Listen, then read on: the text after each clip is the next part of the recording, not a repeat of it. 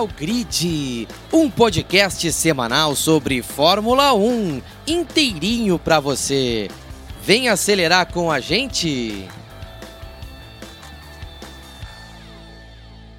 Oi, pessoal, muito boa noite para você que nos acompanha ao vivo aqui no YouTube, ou bom dia, boa tarde, boa noite para você que nos assiste depois ou para você que nos ouve, né, depois do seu agregador favorito de podcast. Chegamos para o episódio 80 do Do Pitel Grid. Olha só, hein? Sempre bom atingir marcas redondas. 80 episódio. Não tivemos episódio na semana passada, né? Infelizmente, aí por, por alguns contratempos, mas tudo resolvido, tudo certo. Nós informamos né, que não teria episódio.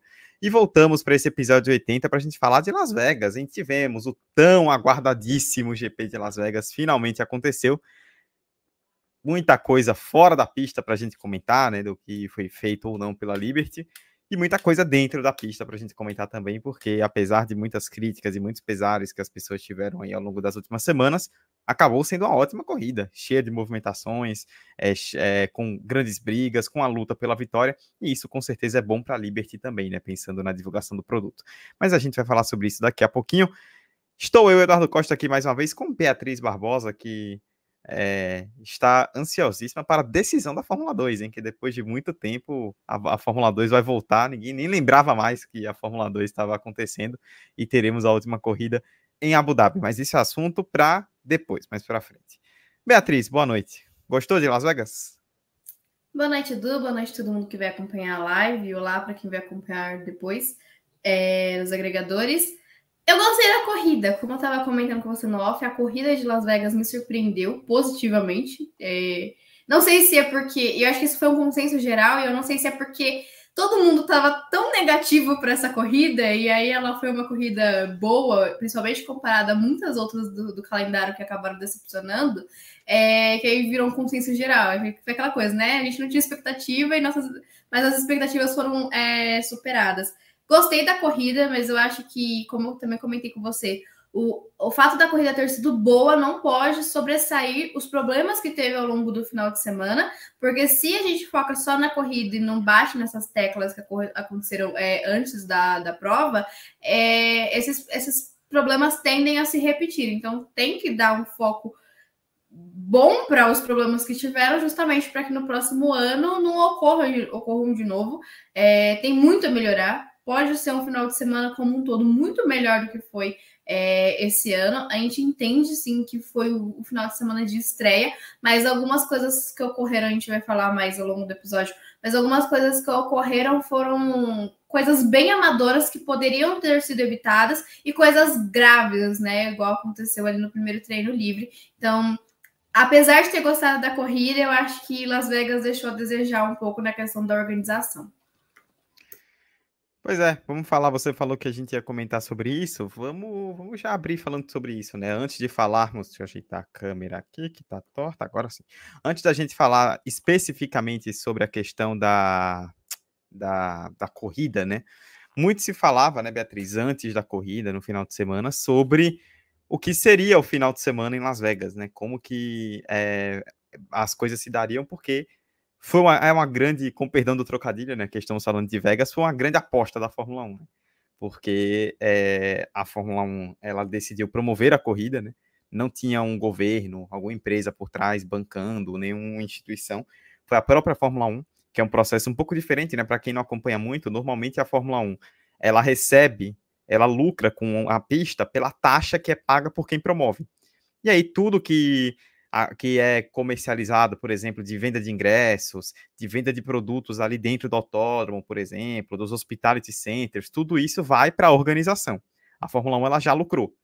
Então, por exemplo, no caso do, do daqui do daqui do Brasil, né, que é o GP de São Paulo, né, que tem que é, é, isso por conta de uma questão política, né, que aconteceu alguns anos atrás. Hoje a corrida é organizar, a, quem promove a corrida é o governo de São Paulo, né, por isso que se chama GP de São Paulo a Fórmula 1 recebe a taxa de Interlagos e ela lucra. Esse é o lucro.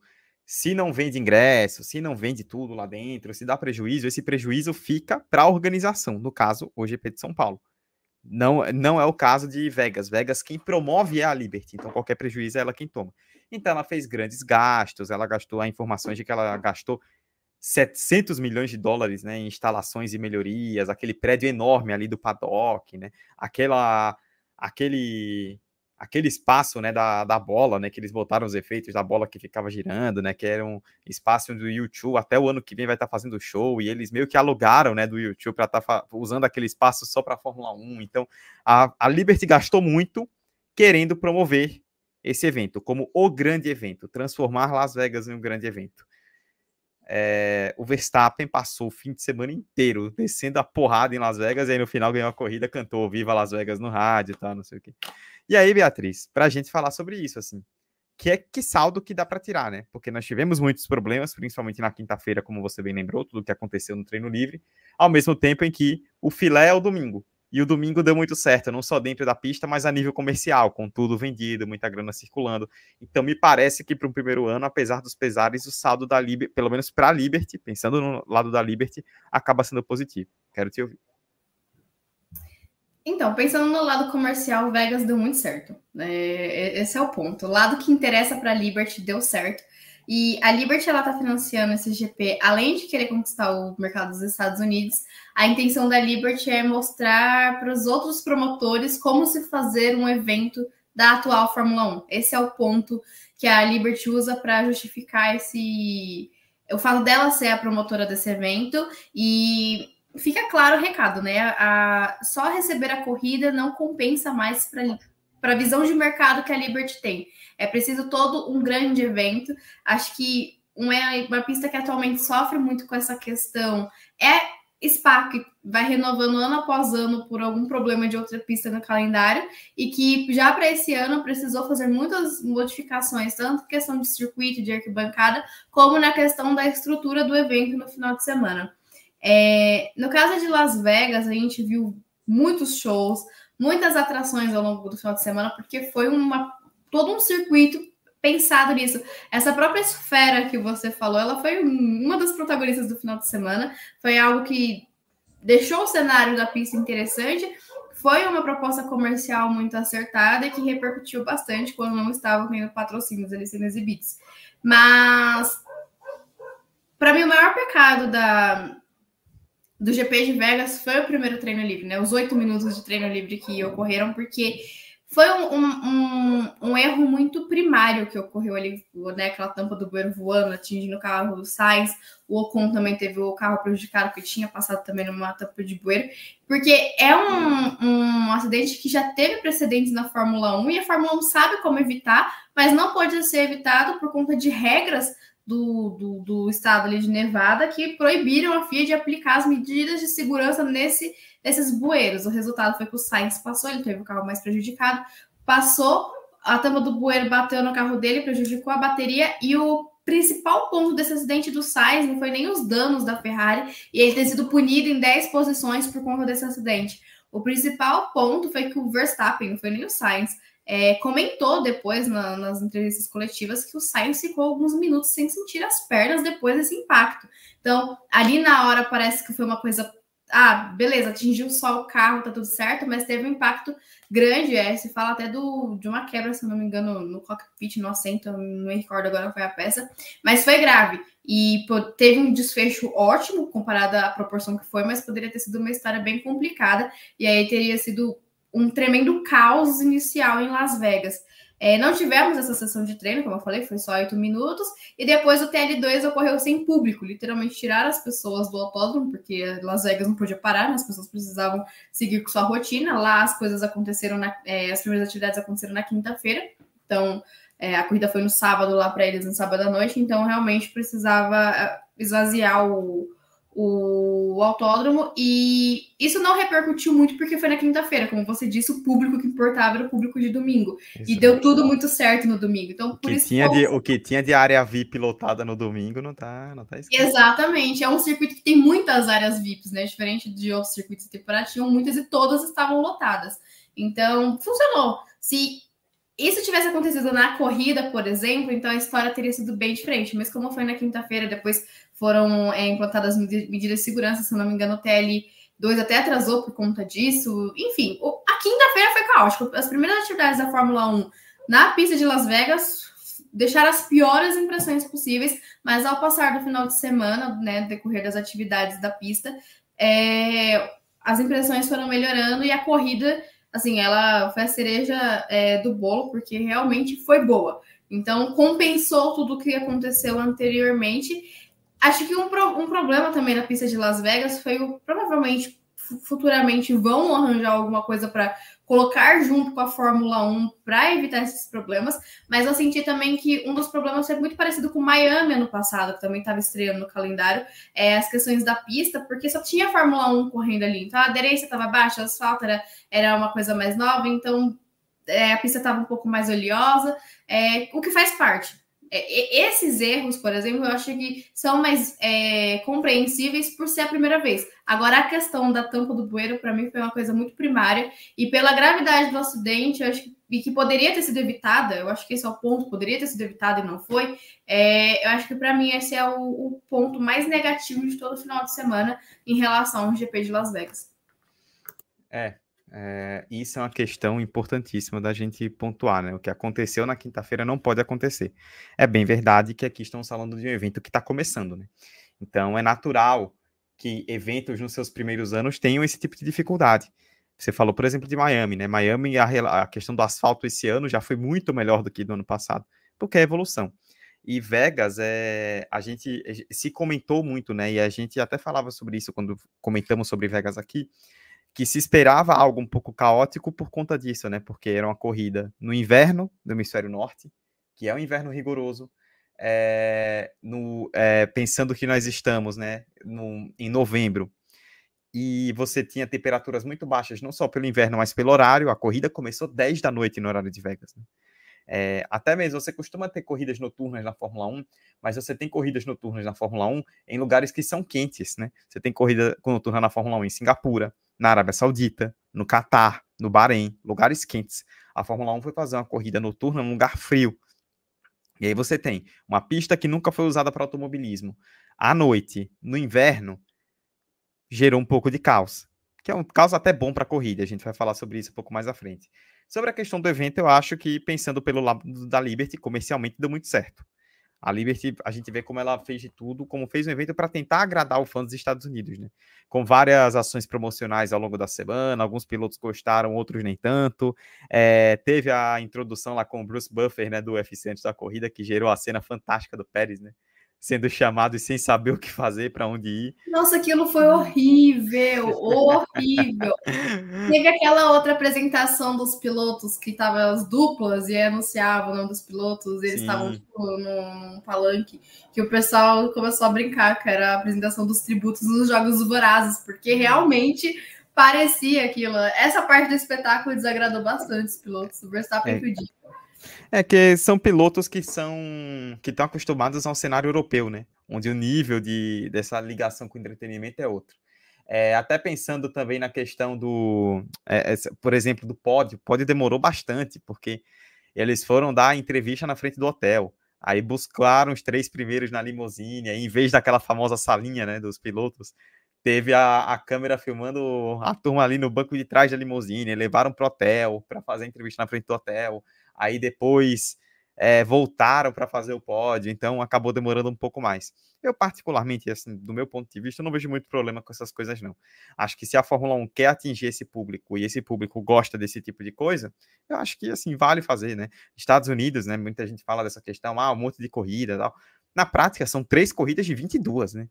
Então são três finais de semana de 22 em que isso é feito, né? Então, na verdade, dois, né? Porque Austin, até por já vi de outros tempos, não tem muito isso, né? Isso é mais concentrado em Miami e em Vegas. Então, assim, uma vez ou outra na vida também não vai matar ninguém, não faz mal. É, e é, as próprias equipes embarcaram nisso, né? Você viu várias equipes com macacões especiais, com pinturas especiais. A Red Bull mudou, a Ferrari mudou, a Williams mudou. O próprio Verstappen estava com um macacão diferente. O Pérez, cada um estava com um macacão de uma cor, né? Inclusive Leclerc e Pérez com macacões vermelhos até parecia, quem batesse o olho, que eram dois pilotos da mesma equipe, né? Então, na prática, acho que acho que acabou sendo um final de semana nesse sentido proveitoso para a Liberty. E eu sei que você quer falar, Beatriz, eu quero colocar um ponto também que influencia diretamente nesse sentido. Ah, eu só ia comentar que tem uma foto do pódio que parece que é o Sainz que está em terceiro, não o Pérez, por conta do macacão. Mas foi uma homenagem, se não me engano, do Elvis, para o Elvis, né, da Red Bull. E aquele macacão, o do Verstappen estava muito bonito, mas do Pérez realmente estava uma vibe meio Ferrari, tava meio deslocado, mas enfim, como você disse, as equipes realmente embarcaram porque o marketing é importante. Às vezes, como fã que quer focar no esporte, a gente esquece que é um, muitas vezes é o marketing que movimenta o, o esporte. Então é, é necessário. A, a gente aqui no Brasil a gente também não está acostumado com esse grande espetáculo que a gente vê, por exemplo, em Miami e agora em Vegas, mas a tendência é que se torne cada vez mais comum, que é, Vegas e, e, Miami não sejam a exceção, mas sim a regra para o espetáculo. É isso que a Liberty está querendo colocar no mercado da Fórmula 1 atualmente. É, e aí esse é o ponto que você falou que eu quero puxar. É, eu não acho que vai rolar uma debandada. Eu vejo muita gente fazendo meio que um apocalipse, eu não concordo. Que vai rolar uma debandada de pistas históricas, de pistas mais antigas e tudo mais. Porém, existe um ponto que essas, corri é, essas corridas em lugares como Vegas, que acabam dando certo comercialmente, se tornam exemplos da Liberty, como você bem falou, Beatriz, no seu primeiro comentário, para as outras corridas. Isso ajuda a explicar, por exemplo, a questão de Spa. Por que, que Spa segue ameaçada? Porque a Liberty hoje ela não quer mais só apenas uma corrida no meio do nada. Ela quer que a corrida seja um evento. Não necessariamente como Las Vegas, né? Que Las Vegas é outra parada, mas quer que seja um evento. E o Spa fica ali meio no meio do nada, né? Praticamente. Por isso que você vê Spa renovando, mas renova de ano em ano, que ainda não está 100% garantida. Então a Liberty, a partir do momento que ela realiza o evento e você chega no domingo, o evento dá certo, a, acaba servindo para os outros. Tipo, olha, é isso que a gente quer que vocês façam. Ou algo nessa linha, algo próximo disso nesse modelo. É, é, um, é um choque pensando, por exemplo, em Spa, justamente por essa questão. É um choque pensando em Mônaco, porque antes, na era Bernie, Mônaco era a principal joia da Fórmula 1. Agora a Fórmula 1 pode fazer isso em Vegas. Então, Mônaco já não se torna, entre aspas, tão necessária. Então, acho que o fato, apesar dos pesares, o fato de no domingo as coisas terem dado certo é muito bom para a Liberty. Porque mostra que o, que o, o tipo de evento que ela quer. E claro, como você bem falou também, ajudou muito o fato da corrida ter sido boa. Porque o público gostou, os fãs se entreteram. E você vê, tipo, muita gente que passou o final de semana criticando Vegas, hoje se não elogiando, pelo menos dando o braço a torcer, porque a corrida foi legal. E, e um bom produto esportivo não adianta de nada você fazer uma grande divulgação, um grande marketing, mas se o produto esportivo for ruim, as pessoas não assistem. E aí você entregando um bom produto esportivo, as pessoas se interessaram e até modificaram um pouco a visão sobre a corrida em Vegas. Então, no geral, acho que acabou sendo positivo para a Liberty. Tem um último ponto, Bia, que eu não sei se você chegou a ver, é, algumas reclamações de chefes de equipe por conta do da data da corrida. Né? Tem chefes pedindo que a corrida mude, não seja mais em novembro. Só que é, a Liberty ela tem um contrato né, com Vegas de três anos, e por informações né, de, do pessoal que cobra a Fórmula 1 que está lá dentro, isso se explica pelo fato do feriado de, de ação de graças, né, do Thanksgiving, que é um dos maiores feriados nos Estados Unidos, é sempre no mês de novembro, e a Liberty quer fazer a corrida sempre no fim de semana anterior ao Thanksgiving. É, o Thanksgiving é sempre numa quinta-feira, né? É, se eu não me engano, acho que é sempre na última quinta de novembro. Vai ser agora, nessa quinta-feira. E aí a FIA quer fazer, a, a Liberty quer fazer esse evento na, no fim de semana anterior ao Thanksgiving. O que comercialmente acaba sendo muito bom, mas para os mas pilotos e equipes acaba sendo meio ruim, porque é novembro, já está todo mundo cansado. E aí você tem que fazer Vegas Abu Dhabi. Ano que vem vai ser rodada tripla, vai ser Vegas Qatar Abu Dhabi. Então, tipo, quanto que eles vão viajar? Então, isso é uma questão. Mas os chefes reclamaram. Mas, honestamente, Beatriz, até por algo de contrato, eu vejo que é uma questão que não vai mudar tão cedo. Também acho que não vai mudar é, justamente por essa atração comercial. É algo parecido com o que acontece com o Brasil. Inclusive, Vegas acabou ficando com a data do Brasil, né? Que a corrida do Brasil geralmente acontece nessa altura do, do ano, por conta dos feriados em novembro. E agora a gente vai ter sempre a corrida no Brasil numa data próxima ao dia 2 de novembro, que é feriado por aqui. Então é algo que acontece em mais de uma pista, não é exclusividade de Las Vegas. É... A questão também é que ano que vem serão duas rodadas triplas em sequência, né? A gente tem a sequência Austin, México, Brasil, um final de semana de folga, Vegas, Qatar e Abu Dhabi, aí fecha a temporada. É realmente um cronograma muito apertado, muito cansativo para o final, é, ainda mais na reta final da temporada. E, enfim, eu entendo a reclamação, mas eu concordo com você. Eu acho que não vai mudar tão cedo. E para fechar aqui, eu, eu, eu, queria dizer que se um dia a Fórmula 1 decidir que Mônaco não vai fazer mais parte do calendário, eu entendo e apoio a decisão, porque a, a Mônaco Mônaco se prende muito na história, mas Mônaco não pertence mais à Fórmula 1 atual. A Fórmula 1 de hoje, os carros de hoje não funcionam em Mônaco, então é uma pista tradicional que se um dia saísse do calendário eu compreenderia totalmente a decisão. Sei que o assunto é Vegas, mas queria deixar esse comentário aqui. É. Beatriz aproveitou para soltar um, um, um, venenozinho em Mônaco, né? Mas, mas é, tipo, como, é, acho que como evento, no fim das contas, acabou apesar dos pesares, sendo positivo para a organização. Então, isso é algo que eles vão levar para frente. Além, do, além da questão da organização, né, como nós bem destacamos, a, a organização acabou sendo beneficiada pelo fato de que tivemos uma, uma corrida bem interessante, bem movimentada. E aí, Beatriz, é, quero comentar com você sobre essa questão que nós falamos inicialmente, né, do frio e dos pneus o, os pneus da Fórmula 1 sofrem muito com essa questão de temperatura, chegaram numa condição de corrida no inverno, 10 da noite de sábado, num lugar frio, e aí acabou que a gente viu é, algumas estratégias meio caóticas, muita gente rodando na pista. É, por exemplo, o próprio acidente do Alonso na largada, né? Ele faz uma ótima largada, freia bem no meio da pista, o, carro dele vira um peão. Tipo, a pista tava um sabão né, no começo. E assim, eu particularmente gosto de, desde que você não coloque os pilotos em um risco total, e não acho que foi o caso, isso ajuda a gerar uma imprevisibilidade. Tanto que, no fim das contas, foi uma das pouquíssimas corridas do ano em que a gente teve uma briga pela vitória. E só isso já deixou o público muito animado. Sim, alguns fatores né, ajudaram a ter essa briga pela vitória no final, mas a, a pista foi um deles e foi determinante. É, teve alguns pontos ali na pista, que nem na largada, teve um problema com um dos carros do desfile dos pilotos que deixou óleo na pista, então já era uma pista com um asfalto novo que já estava mais oleosa, estava frio, então isso ajudou ali ó, a, a, naquele trecho é, inicial da, da corrida, do traçado. É, a Pirelli ela levou os compostos mais macios para essa etapa, com uma calibragem mais alta, para tentar lidar com essa questão do, das temperaturas da pista. E deu sorte, né? Porque esse final de semana foi um pouquinho menos frio do que você estava esperando para Las Vegas, o que acabou ajudando também. Um dos, dos problemas que eram esperados e foi visto durante o final de semana foi é, o desgaste do atrito do é, dos pneus com asfalto, que gerava uma granulação nos pneus e isso ajudava no desgaste maior dos compostos, eles acabavam mais rápidos, tanto que a gente viu que nesse final de semana o pneu mais utilizado, que estava dando mais certo nessa pista, eram os pneus duros, que foi o pneu que a grande maioria terminou a prova. É...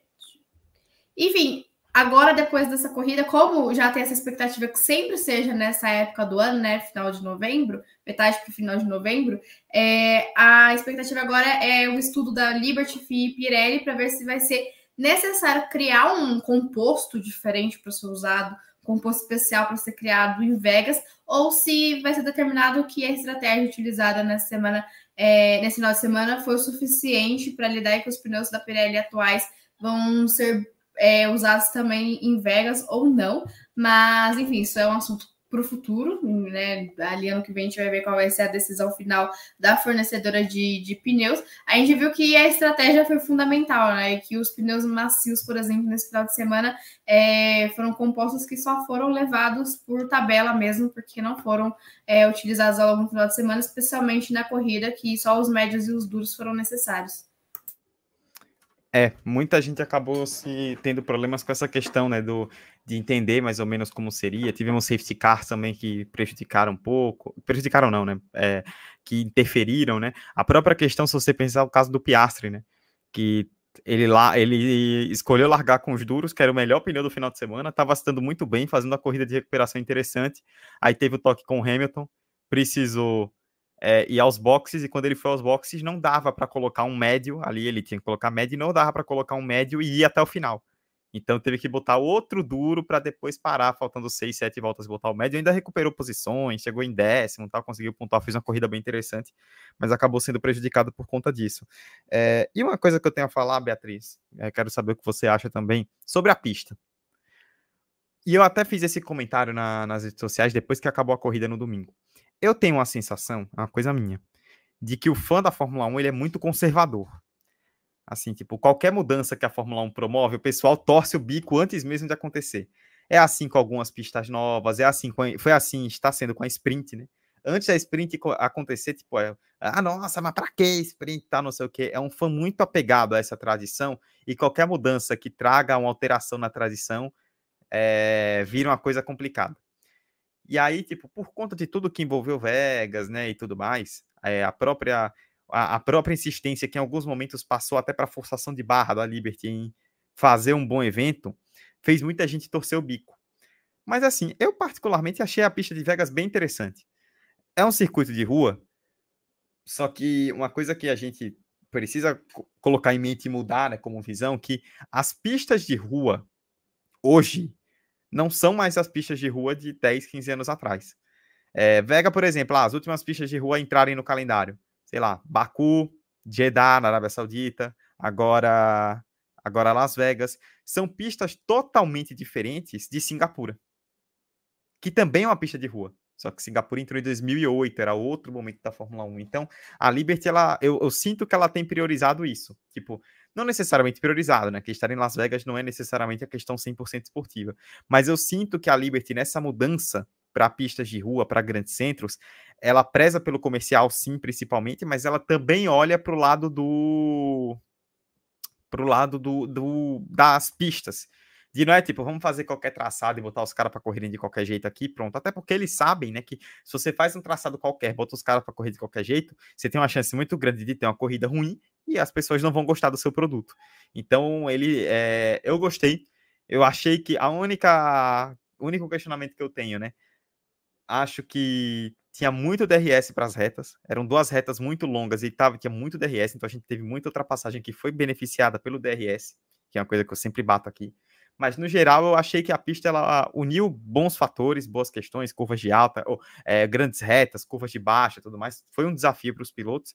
E eu não sei você, assim, particularmente para amarrar, eu gostei da pista de Vegas e acho que o fato, essa questão do frio, né, dos pneus e tudo isso, é, de como isso mudou o jogo, né, porque hoje o pneu dita diretamente o jogo da Fórmula 1, somado, somando-se a questão da, a, da pista, acho que ajudou a dar uma corrida legal. Gostei da pista. Eu tava querendo ver antes de comentar, porque algumas equipes acabam sendo beneficiadas ou prejudicadas em circuitos de reta, que tem mais retas, né? A gente viu, por exemplo, o caso da Williams na classificação. Na corrida não teve rendimento, mas na classificação é um carro que é beneficiado em circuitos assim. E eu já tinha achado o traçado interessante antes da corrida, e a corrida provou que é um, um circuito que, que rende uma boa disputa. Ali a, sequência das curvas 6, 7, 8 e 9 são as que proporcionam mais ultrapassagens, mais espaço para disputas. E concordo com a questão do DRS. O DRS, a cada corrida que passa, principalmente circuitos como esse de Vegas, que tem bastante reta, é, são circuitos que provam o quanto o DRS ele não é benéfico para a Fórmula 1. É um, uma ferramenta que acaba atrapalhando o show.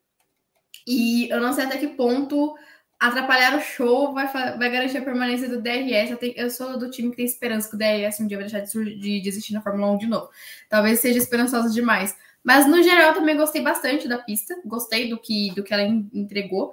É, falando mesmo da corrida, não consegui acompanhar muito final de semana, mas em relação à corrida não deixou nada a desejar, inclusive foi muito melhor do que muitas pistas mais conservadoras, como você colocou. E essa questão das, das pistas de rua, eu entendo o que você quer dizer, é, são traçados que que não são só os, não são só as ruas, elas são pensadas e desenvolvidas realmente para a Fórmula 1 atual.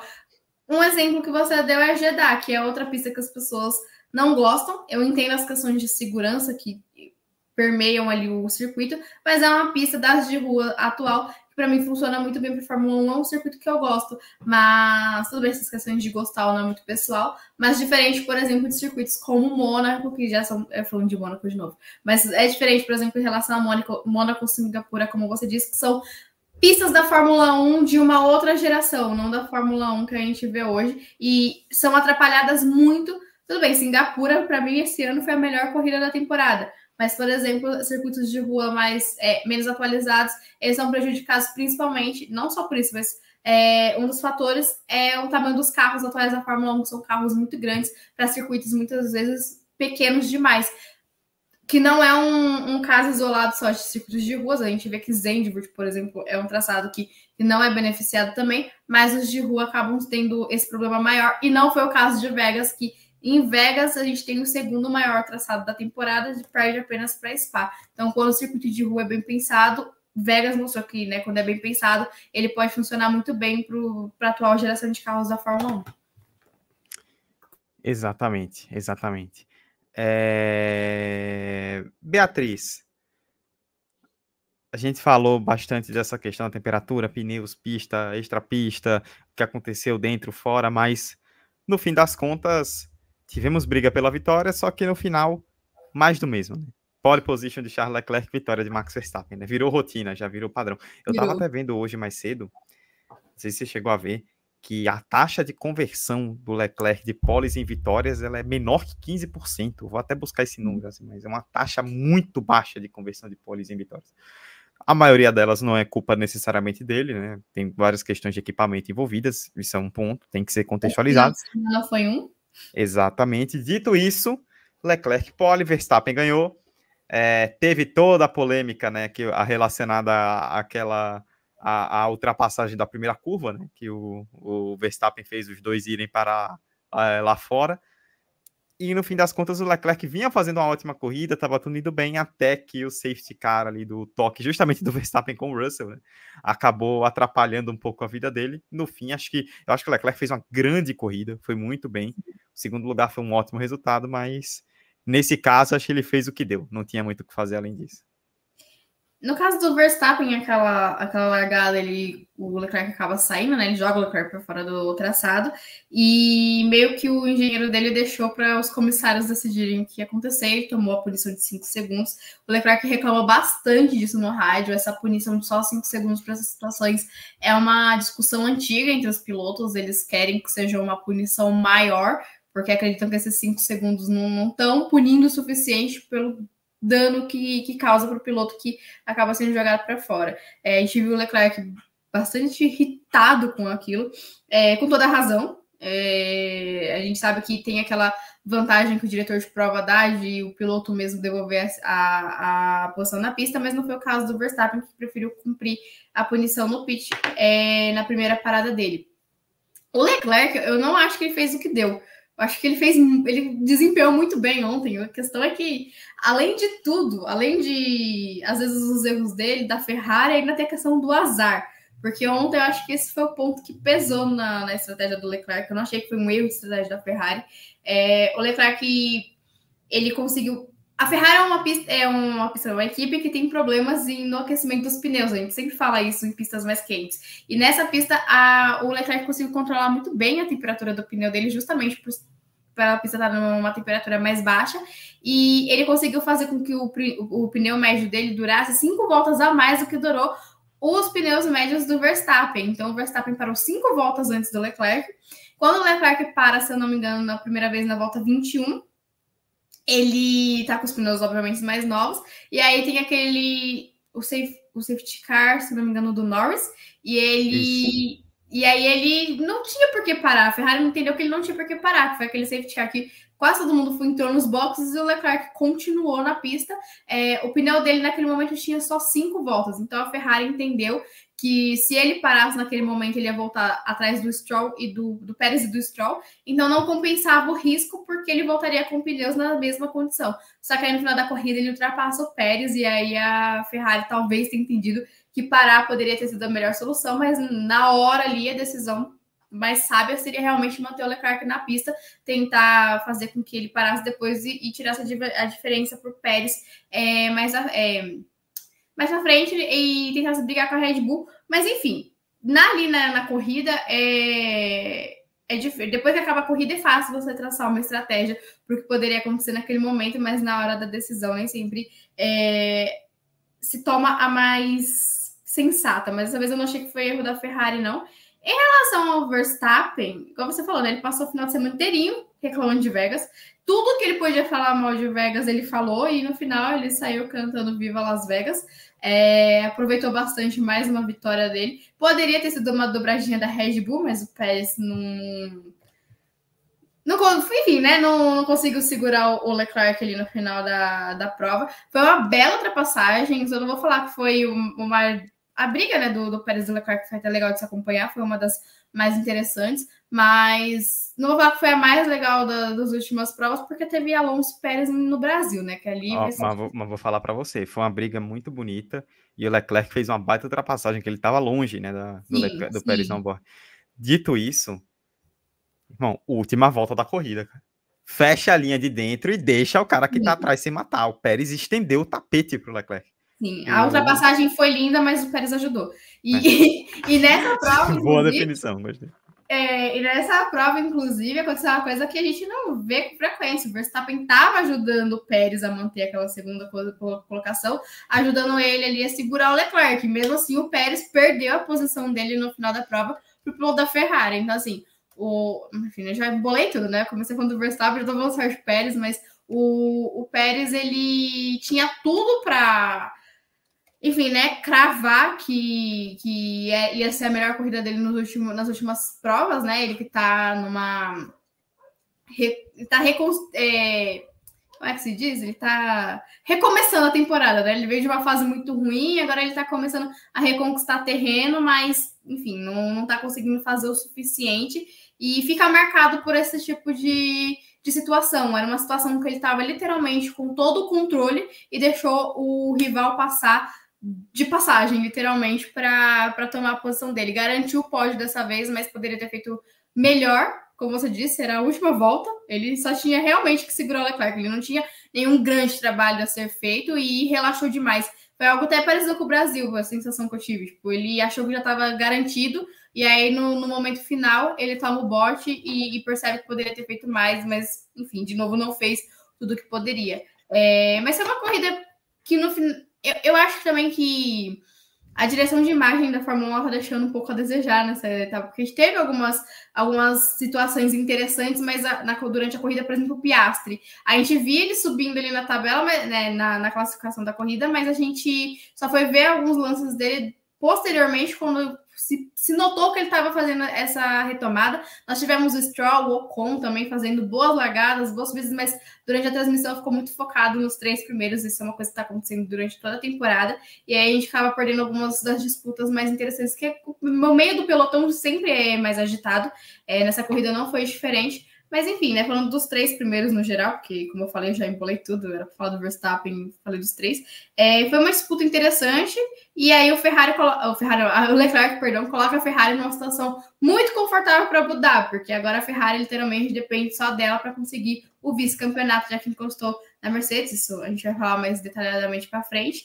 É, e aí, para fechar o assunto, Max Verstappen, ele venceu literalmente todas as corridas nos Estados Unidos desde 2021. Austin 2021, Miami Austin 2022 e as três corridas desse ano, Miami Austin e agora Las Vegas. Então, é literalmente o rei dos Estados Unidos no, no momento, é, o Max Verstappen, que igualou o número de Sebastian Vettel aí nas vitórias é, na Fórmula 1. Provavelmente passa o Vettel já em Abu Dhabi.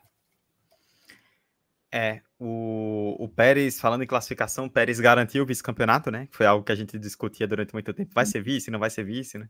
Com o terceiro lugar e a corrida que ficou para trás do Hamilton, acabou acabou que ele confirmou, né, esse vice-campeonato já. Red Bull pela primeira vez na história, Red Bull fazendo primeiro e segundo de pilotos. Red Bull já teve, é, esse foi o sétimo título de pilotos da Red Bull, o sexto de construtores. Só que a Red Bull nunca tinha feito primeiro e segundo, né? Nem com Vettel e Weber lá atrás, e agora fez primeiro e segundo com Verstappen e Pérez. O Fábio Cavalcante, nosso parceiro aqui de, de audiência, estava colocando aqui no chat uma coisa até interessante, que na relargada, né, na segunda relargada né, de safety car, quando o Pérez é, pulou para o segundo lugar, né, com pneus mais novos e o, e o pneu duro mais novo e o Verstappen em quinto, parecia que a corrida estava na mão do Pérez, né? Sim. Quando ele ultrapassa o Leclerc pela primeira vez, opa, o Pérez vai ganhar a corrida.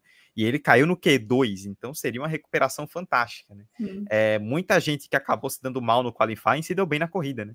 O, o, o, o Pérez, que saiu de lá de trás para ser terceiro, o Hamilton chegou em sexto, se eu não estou enganado, o Ocon largou lá de trás, fez uma boa corrida, o Stroll e o Tsunoda largaram na última fila e chegaram lá na frente. Então, a galera que largou lá atrás acabou estando muito bem. É também por conta disso, né? Conseguiram gerenciar melhor a questão dos pneus, não tiveram que forçar tanto assim ao longo da corrida como quem forçou mais na classificação e a turma acabou se dando bem.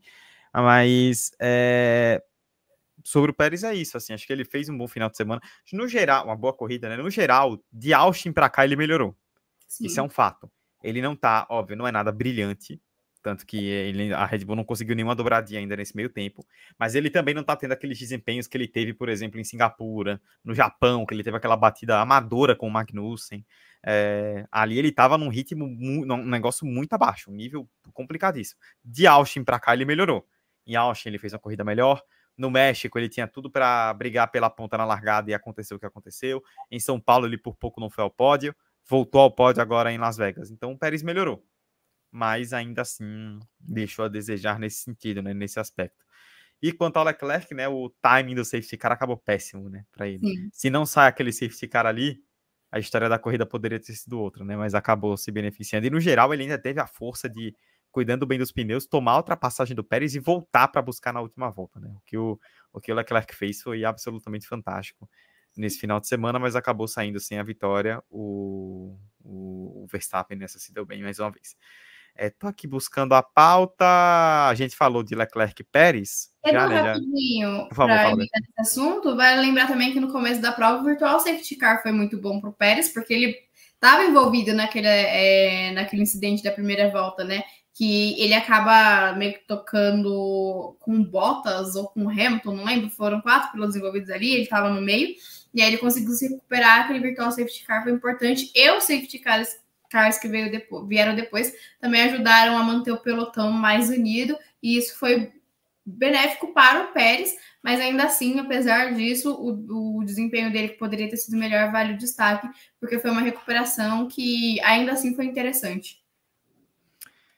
Exato. É, Beatriz, a gente falou já de Leclerc Pérez, né? Era um ponto da pauta, mas a gente meio que adiantou, né? Nós falamos dessa uhum. briga, da disputa. É, olha só, hein? Estou aqui nesse momento, deixa eu só confirmar aqui, é, porque eu tinha perdido a informação, estou aqui buscando a informação. Cadê agora sim? Tabela do campeonato. De repente, ninguém mais esperava, ninguém estava botando muita fé, e de repente, Mercedes 392, Ferrari 388 quatro pontos de diferença. A briga, eu particularmente achava que a Mercedes estava muito bem encaminhada.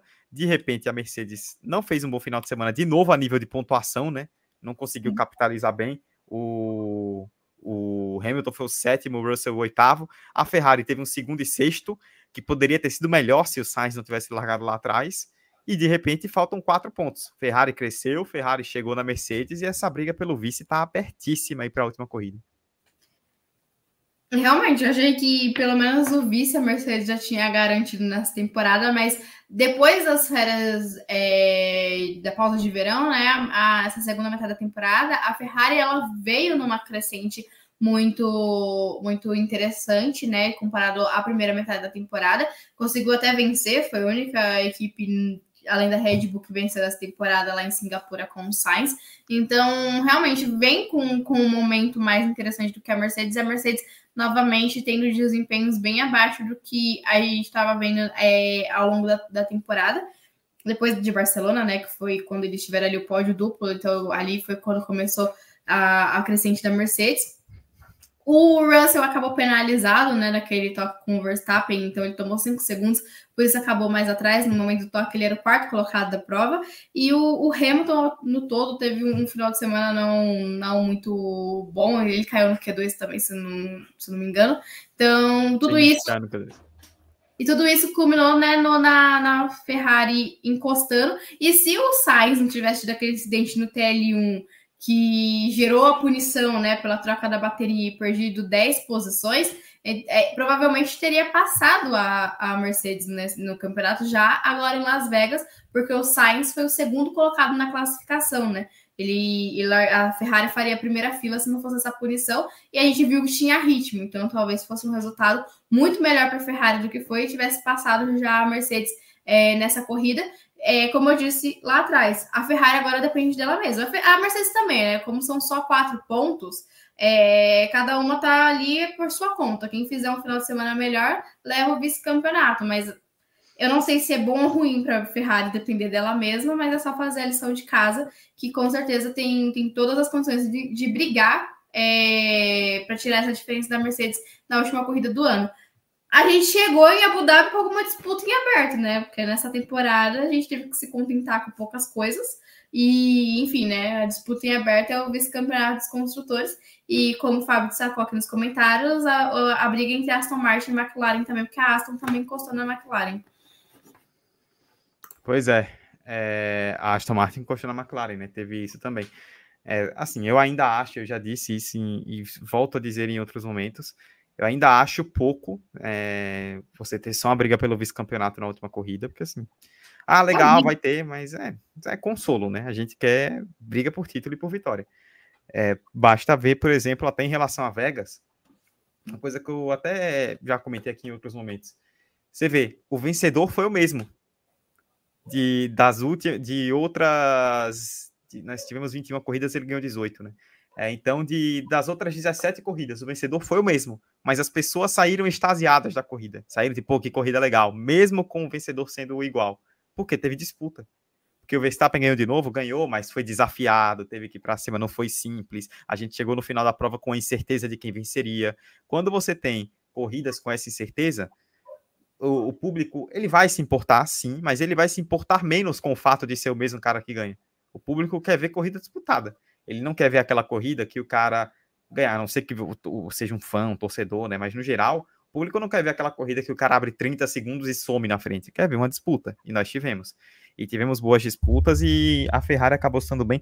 Acho que o fato, a pista acabou ajudando, que a Ferrari é um carro que tem muita velocidade de reta, a Mercedes sofre com velocidade de reta.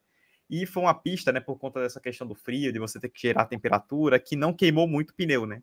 Não foi uma, uma corrida muito marcada pelo grande desgaste de pneus. E é um ponto que a Ferrari sofre ao longo do ano, né? Agora a gente vai para Abu Dhabi, que sim é uma corrida noturna, mas já é em outro clima, no deserto. Então vamos ver como é que isso vai ser. Mas assim, me chama a atenção a Mercedes e Ferrari estarem no, ainda brigando. E o fato delas estarem próximas, para mim, não sei para você, Beatriz, mostra o quanto que o ano das duas foi errático e ruim em muitas questões. Porque, tipo, todo mundo fala, ah, a Ferrari isso, a Ferrari aquilo. Às vezes até acho que bater na Ferrari virou meio que meme, né? Algumas vezes é verdade, outras é só pelo meme. Mas é, bate-se muito na Ferrari, de que a Ferrari erra nisso, a Ferrari erra aquilo, não sei o quê. E ela tá a quatro pontos da Mercedes. Então também não é como se o ano da Mercedes estivesse sendo ótimo. É, e bom, eu acho que vai ser uma disputa legal. Como eu disse, para mim é pouco, mas acho que vai ser legal ver é, abaixo do Verstappen como é que vai ser essa disputa pelo vice-campeonato. Abaixo do Verstappen. Abaixo é, do realmente. Realmente, né? Que o sozinho venceria o Mundial de Construtores, mas eu também acho muito pouco. Eu, é, a, gente se, a gente destaca, né, que vai chegar alguma disputa em aberto, mas é muito pouco. Porque a Fórmula 1 é vir com só essa, literalmente só essa disputa é, para a última corrida. Inclusive, as temperaturas podem influenciar bastante, como você disse, a Ferrari tem problemas com, com desgaste de pneus e agora vai para um extremo oposto em questão de, de temperatura é, de uma pista para outra. Se a gente pegar tudo que foi comentado, agora está chegando na reta final da temporada, é, se a gente pegar tudo que foi comentado ao longo do ano, a gente sempre falou aqui no do Pitch Grid que a disputa pelo segundo lugar ela era muito incerta, porque tinham quatro equipes ali, né, em determinado momento, que poderiam chegar nesse, nessa coisa de ser a segunda força, e a gente viu elas revezando muitas vezes. Ora era a Mercedes, ora era a McLaren, ora era a Aston Martin, ora era a, a Ferrari, e agora vai ser quem, quem chega melhor nessa reta final efetivamente, porque, por exemplo, a Aston Martin começou o ano muito bem com o Alonso, foi decaindo, e a Mercedes começou o ano muito mal, insistindo no conceito conceito 100% errado, e aí foi evoluindo depois que, que mudou algumas partes do carro. A McLaren também demorou para ressurgir. A Ferrari sempre muito inconstante, a gente não sabe muito bem o que pode esperar da Ferrari é, e quando esperar algo da Ferrari. É por isso que a gente também chega com essa disputa em aberto, porque da Red, é, tirando a Red Bull, todas as outras equipes começaram a temporada muito perdidas. É, com exceção da Aston Martin, que fez o caminho é, é, inverso. Começou muito bem, depois se perdeu no meio da temporada. Então, isso também deu um gás para que tenha essa disputa em aberto. E, como você falou, não é porque fizeram é, temporadas muito boas que estão brigando por esse segundo lugar. É porque fizeram temporadas cheia, uma temporada cheia de erros que culminou em quase um empate para a última corrida da temporada. Exato, é isto. É, falamos já de Mercedes, de Ferrari, Red Bull. A gente falou agora há pouco dessa questão da Aston Martin e da McLaren, né? Olha a Aston Martin se recuperando aí. Um fim de semana ruim da McLaren. Sal... Não foi salvo, né? Não é bem salvo, mas é, ainda acabou sendo menos pior por conta da corrida que o Piastri fez, né? Que conseguiu salvar ali um décimo lugar.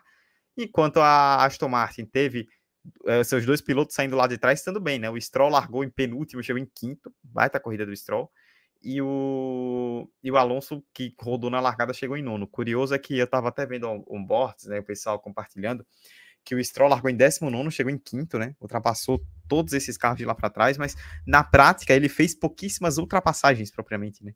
Ele acabou ganhando muitas posições naquela confusão da largada e com estratégia, porque ele parou cedo, tal, não sei o quê, mas no geral ultrapassagens mesmas foram pouquíssimas, de qualquer forma ele se aproveitou, fez um ótimo resultado. E a Aston Martin, que parecia que ia ser ultrapassada pela McLaren para ficar para trás mesmo, de repente está a 11 pontos e parece que temos uma disputa também para a última corrida. É, são duas equipes que, como eu acabei de falar, né, tipo, tiveram seus momentos inconstantes na temporada e as duas, os dois últimos GPs foram muito bons para Aston Martin, né? O, o Alonso foi pódio no Brasil e o Stroll foi P5, enquanto o Norris também foi pódio no Brasil, mas o Piastri abandonou ou chegou nas últimas colocações, já nem lembro mais. E agora nessa corrida é o inverso, né? O Piastri foi décimo com a volta mais rápida, fez dois pontos, e o Norris abandonou, enquanto o Alonso foi o nono colocado e o Stroll o, o quinto novamente. Só ali naquela confusão da largada, o Stroll ganhou 10 posições, então isso foi muito bom para a corrida dele.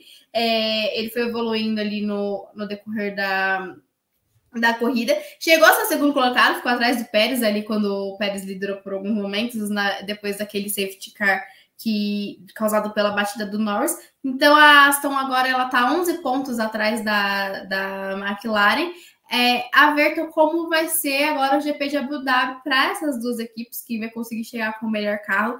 A McLaren, por exemplo, para esse GP de Vegas já era esperado que não conseguisse um ritmo tão bom quanto vinha acontecendo, porque a McLaren não é um carro, não é uma equipe que prioriza esses é, fazer um carro muito bom para esses, esses circuitos de é, de curvas de baixa velocidade, porque é o ponto fraco do, do, do, time até o momento.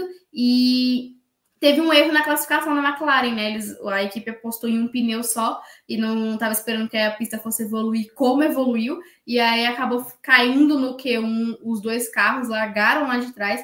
Então, o ritmo real da McLaren, que ao longo do final de semana foi uma dúvida, era o ritmo do que o Piastri apresentou na prova. Teve o problema também na, na parada do Piastri, que você já explicou anteriormente, e aí teve que parar no final ali para colocar os pneus médios e acabou caindo. Poderia ter sido o resultado melhor, mas no final das contas, a Aston Martin foi muito mais competente nesse final de semana. Também teve muitos problemas, mas acabou sendo mais competente é, do que a McLaren, e aí conseguiu encostar para brigar pela quarta colocação no campeonato. O que, para mim, a, a situação da Aston é bizarra. Se você pensar o que ela estava fazendo no começo da temporada, já parecia ser muito estabelecido, que seria o Verstappen dominante, o Pérez e o Alonso brigando entre si. E aí chega um momento da temporada que a Aston Martin vai para queda, vai em queda livre e só não perdeu mais posições porque é a Alpine que está atrás dela na tabela. Deixa eu olhar aqui. Isso, porque da Alpine para trás, as equipes estão muito atrás de desempenho da, da Aston Martin, porque se fosse uma equipe um pouco mais forte, talvez tivesse é, perdido ainda mais posições na, na, no, na tabela dos construtores, é, a equipe do, do Lawrence Stroll. Mas enfim, esse final de semana foi um final de semana que, que beneficiou tanto a Ferrari quanto a Aston Martin nessa briga aí pelas melhores posições do campeonato de construtores. O, o, a questão do Norris, né? Tava até olhando depois no pós-corrida. É, ele falando, explicando o acidente, e nem ele soube explicar direito, né? Ele falou, basicamente, eu perdi o carro e o carro foi. E aí entra a questão da pista fria, né? Que tava um sabão ali naquelas primeiras voltas. O André Stella, chefe da McLaren, falou que tinha um bump naquele local. E aí a combinação bump com pista fria acabou levando o carro. Você percebe, né? Até pelo ponto onde aconteceu o acidente, é que que não teve que é difícil ser ali naquele momento um ponto de erro humano, sabe? Um erro técnico ali é, envolve muito mais problema, né, de carro do que alguma coisa é, específica nesse sentido. Agora, a McLaren tem que abrir o olho. A Aston Martin, depois, na última corrida em que ela voltou a, com essa questão do, do carro, né? Do, do carro antigo, ela não voltou, até, até nós destacamos isso aqui. Ela não voltou necessariamente para o carro antigo, né? Ela meio que fez uma união ali entre algumas coisas das novas atualizações e em alguns aspectos ela voltou para o carro, mas é, para o carro desatualizado. O carro melhorou, a Aston Martin rendeu em pistas diferentes, né? Rende em Las Vegas, rendeu em Interlagos e tudo mais. E assim, é para abrir o olho, que 11 pontos, se a McLaren faz um fim de semana ruim, a Aston Martin consegue tirar. Então, acho que é outra briga também que a gente achava que não estava mais aberto, eh, não, mais aberta e estava. E eu quero comentar também com você, Beatriz. Você falou que a Alpine fez um bom final de semana, de forma até surpreendente, né? A Alpine que vem sendo meio que um picolé de chuchu o ano inteiro, né? Até a briga Gasly Ocon, que a gente esperava que ia ter mais briga ao longo do ano, acabou não acontecendo muito, né? O Gasly ficou mais para trás, o Ocon chegou em quarto. E eu quero destacar a Alpine, Beatriz, porque que delícia eu fiquei muito feliz. Muito, eu me senti realizado. Como é bom você ver uma equipe dando ordem de equipe e o piloto mandar uma banana para a equipe e ir para cima, né? Como fez o Ocon. O Ocon recebeu ordem, a equipe pediu para, ah, traga para casa, segure o ritmo. Ele foi lá e passou o Gasly por fora e não quis nem saber. Ah, não bati palmas de pé porque eram quatro e pouca da manhã, eu ia acordar a casa. Mas mentalmente aplaudi porque é, o Ocon tinha totais condições de fazer a ultrapassagem, não precisava de uma ordem para passar, muito menos para não passar. No fim das contas, acabou dando certo, né? O Ocon passou, seguiu no seu ritmo e chegou em quarto. Fez uma grande corrida, na minha opinião, muito bem recompensado pelo destino por conta do, da, de ter ignorado o que aconteceu. Gostei, gostei muito do, do, que, o, do que o Ocon fez, perdão. Sim. Eu também gostei. A Alpine é. Foi até engraçado a Alpine relativamente bem nessa, nessa pista, porque é uma pista cheia de reta e o motor da Alpine não aguenta a reta. Então não era uma das equipes que eu estava esperando que tivesse um bom desempenho. Foi engraçado porque o Gasly teve um, um desempenho bom na classificação e o Ocon teve um desempenho bom na corrida teve essa ordem de equipe da Alpine, né, de segurar, porque os pontos eram importantes em relação ao campeonato, e no final o, o, a corrida não sentou o Ocon, porque foi a decisão certa ultrapassar o Gasly, porque o Gasly teve problemas tanto com a bateria quanto com o desgaste dos pneus, os pneus dele estavam esfarelando, porque como eu disse, a, a Alpine não tem essa tanta velocidade de reta, então ela estava perdendo até ali no aquecimento dos pneus até 25 graus nas retas, então ela chegava, na, os pneus da, da, do carro da Alpine chegavam até 50 graus mais frios na, na, nas curvas. Então era um, o que gerava uma, um desgaste muito, muito grande é, nos pneus. Então o Gasly sofreu muito com isso na, na corrida em si. Também teve problemas de bateria. Então se o Ocon tivesse segurado, talvez tivesse sido um resultado muito, muito ruim no geral para a Alpine. E eu concordo com você. O Ocon saiu da 16 colocação, conseguiu o oitavo lugar, foi um resultado é, bom e assim. Eu também só não aplaudi de pé, porque senão eu tinha sido despejada da minha casa, porque é, de acordar todo mundo na madrugada, mas que é o que a gente sente falta, né? Muitas vezes a gente chega aqui com um comentário muito diferente, né? Que a gente sente falta de um piloto que, que não obedeça essas ordens de equipe, porque as ordens de equipe acabam atrapalhando a emoção. E nesse final de semana com a Alpine, é, o, o Ocon não deu o braço a torcer para a ordem. E assim, concordo que até essa briga que a gente estava imaginando que ia ser. Ela ocorreu, em vários momentos a gente viu farpas, mas até isso estava meio morno na Alpine. O grande momento da Alpine na temporada foi quando metade dela foi vendida para famosos, porque fora isso, a Alpine não teve muito que se destacar na temporada, mas nessa corrida que ninguém estava esperando um bom desempenho, o Ocon conseguiu.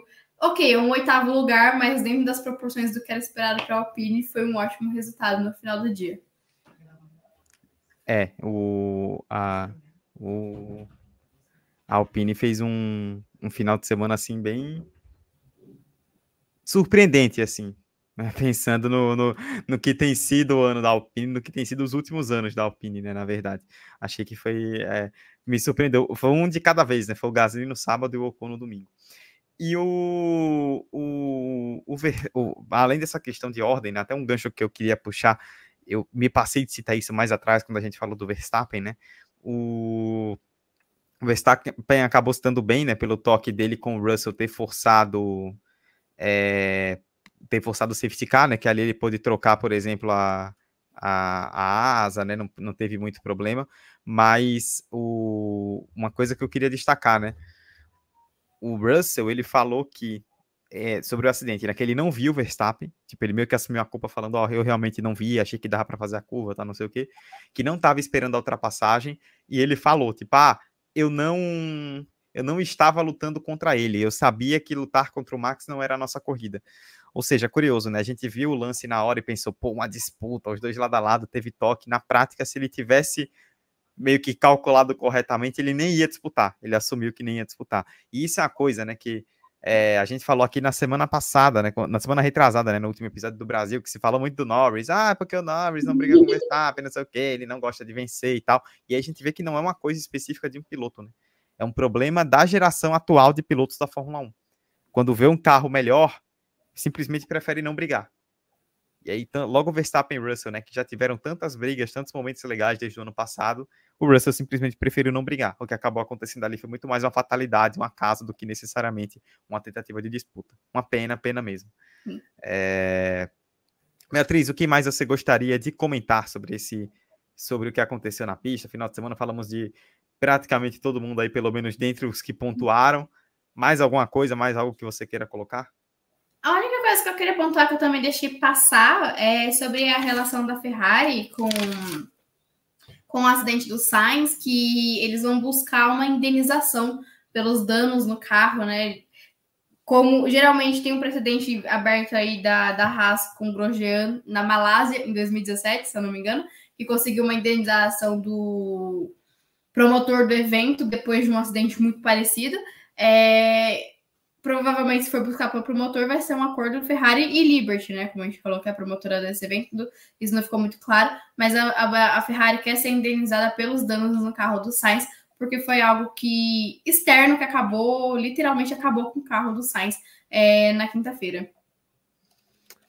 Pois é, eu queria falar, é, Beatriz, rapidamente para a gente pontuar da Williams, né? Porque a Williams fez um ótimo qualifying com a punição do Sainz, os dois largaram em quinto e sexto. Não se deram bem na corrida, o Albon foi décimo segundo, o Sargent foi décimo sexto. E assim, passou Las Vegas, estamos indo para a última corrida e não sai a renovação do Sargent, né? Tipo, hum. até a gente já comentou aqui, né? Tipo, eu duvido muito que o Sargent não esteja na Williams em 2024. Só que assim, Vamos para a última corrida do ano, né? Las Vegas era o palco ali nos Estados Unidos, né? Por ser o piloto da casa, e até agora não saiu oficialmente essa renovação, né? Assim, confesso que isso me intriga um pouco, mas a ver o que, o que teremos aí nos próximos dias. A temporada vai acabar logo logo, é bem possível que a gente tenha alguma coisa. Inclusive, falando em temporada acabando logo logo, Beatriz, a gente vai ter o Grande Prêmio de Abu Dhabi semana que vem, né? O possante Grande Prêmio de Abu Dhabi, né? Tem tudo para ser um encerramento emocionante, né? Abu Dhabi, realmente. Uau. É. Abu Dhabi é 1880, né? Nos anos em que decidiu o título, teve corridas tensas, movimentadas. Agora, quando não decide título, é um marasmo, né? A turma vai para férias. Não é, né? Todo mundo só quer que acabe. É. é ainda mais esse ano tão cansativo.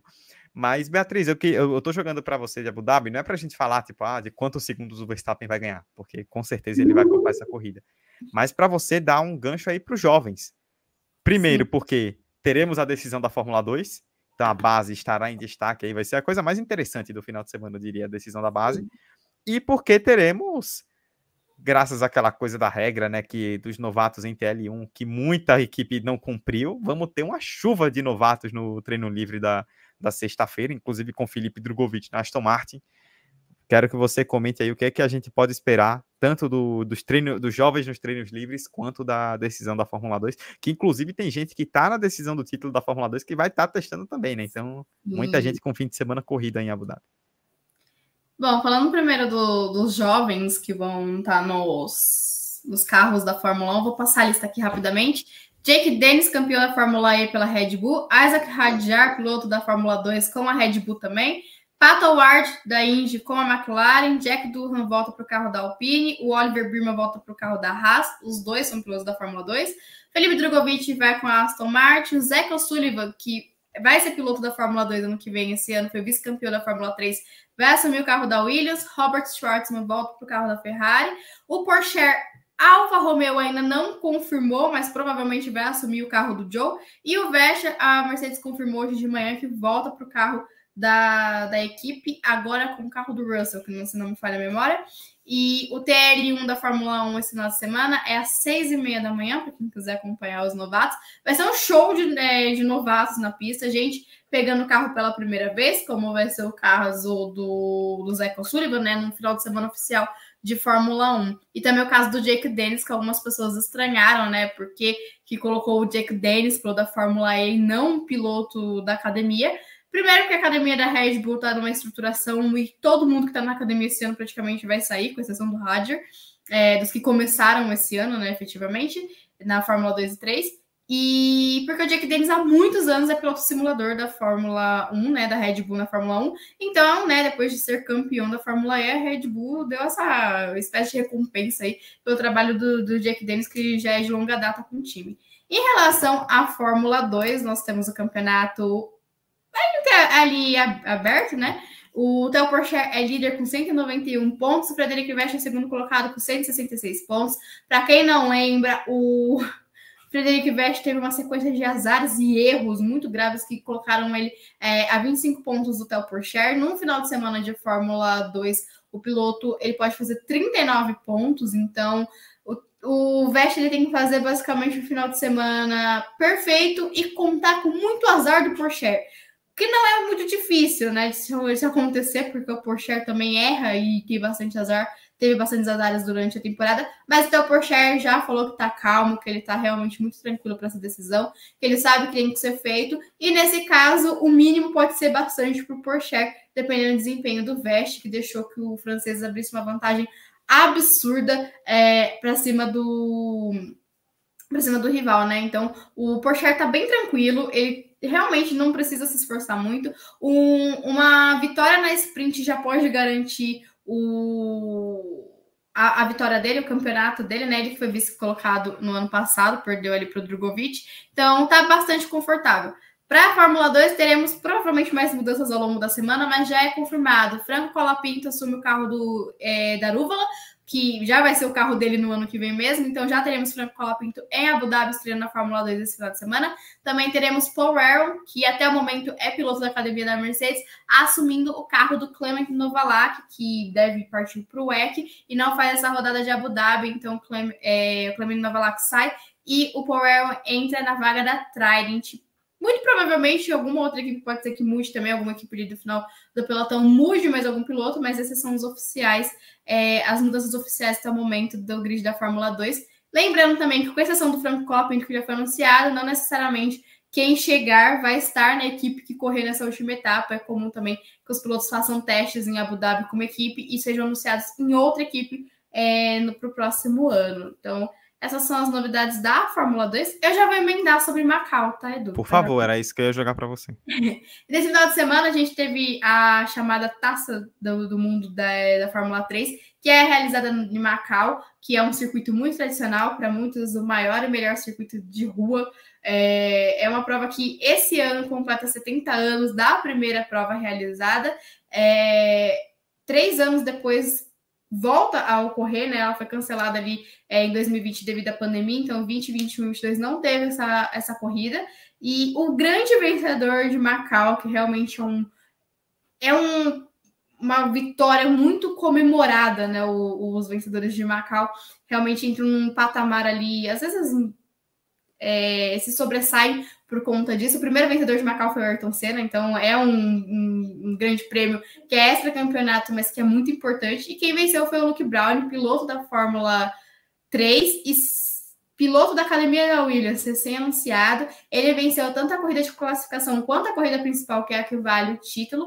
E é uma corrida tão importante que pilotos que já estão em categorias profissionais vieram para a corrida.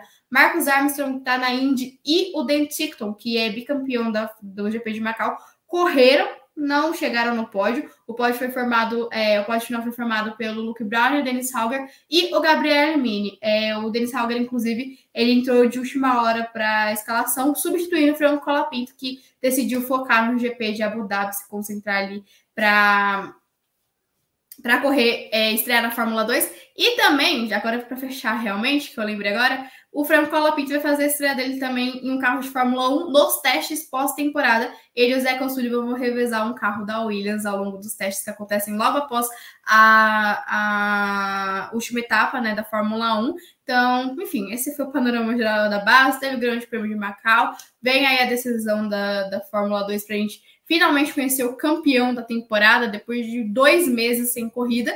É... E semana que vem a gente conta se foi por Charles, se foi Frederic Veste que, que venceu, porque só eles têm chance matemática. O Ayuasa tá a 39 pontos do Porsche, que é o máximo que pode fazer, e o Porsche sairia na frente por critérios de desempate. Então a disputa é entre o piloto júnior da Sauber e o piloto júnior da Mercedes. É isto, Beatriz. É, uma hora e dez minutos, estamos chegando para o nosso encerramento quero deixar o espaço para você trazer suas considerações finais, né? Semana que vem teremos o último episódio pós-corrida do ano, né? Finalmente vai acabar essa temporada longuíssima, que não tivemos nenhum tipo de disputa, vai se encerrando no, no, no próximo domingo em Abu Dhabi. Ano, é, semana que vem, finalmente, vamos falar da última vitória de Max Verstappen no ano, a décima nona temporada. É, e que, se realmente acontecer brincadeiras à parte, coloca ele realmente no patamar de terceiro maior vencedor da história da Fórmula 1 é, em número de corridas e contando. Assim, Abu Dhabi, pela temporada já estar realmente, os títulos que importam estarem definidos, não gera muita expectativa. A gente, como você bem falou, nos últimos anos é, exceto 2021, que era decisão de campeonato, nos últimos anos nós tivemos GPs bem mornos é, ali. A ver como vai estar o tempo, porque nesse final de semana estava chovendo muito em Abu Rapaz, eu vi isso, hein? Que loucura. então, a ver também como vai estar o tempo, se não teremos nenhuma surpresa desse sentido. É, no mais, encerramento da temporada, então a gente vai trazer todos os detalhes da corrida. Também vamos falar aí da decisão da Fórmula 2 na próxima semana. É, no mais, fica a expectativa é, provavelmente a GP de Las Vegas foi a última boa corrida que a gente viu esse ano. É, em relação à Fórmula 1, não tenho expectativa sobre isso na, na, na para Abu Dhabi. E fica aqui o agradecimento para quem acompanhou até o final, tanto na live, agradecer ao Fábio que participou aqui nos comentários, e todo mundo que acompanhou e também vai acompanhar nos agregadores, que semana que vem estaremos de volta, se tudo der certo, para comentar a última, finalmente a última etapa da Fórmula 1 e da Fórmula 2 desse ano. Eu ia falar da travada que eu ia falar Fórmula só a Fórmula 2. Mas enfim, tá acabando é, o ano, e aí depois é só a expectativa para 2024, para ver o que a gente vai ter para falar aqui, se vamos ter melhoras, mas aí é papo para outra hora. É isso. Sempre um prazer, Beatriz, sempre um prazer estar com o pessoal que nos acompanhou, seja no YouTube, seja no, no, nos agregadores de podcast. Nos vemos semana que vem, então, depois desse GP de Vegas, com muita coisa acontecendo dentro e fora da pista, para a gente falar da decisão do campeonato, quer dizer, do encerramento, né? Que o campeonato já está decidido há muito, muito, muito tempo. Muito obrigado a todos, nos vemos então na semana que vem. Tchau.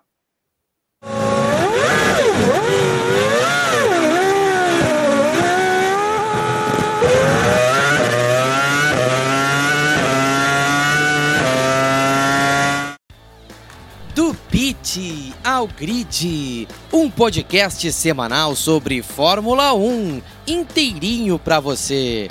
Vem acelerar com a gente!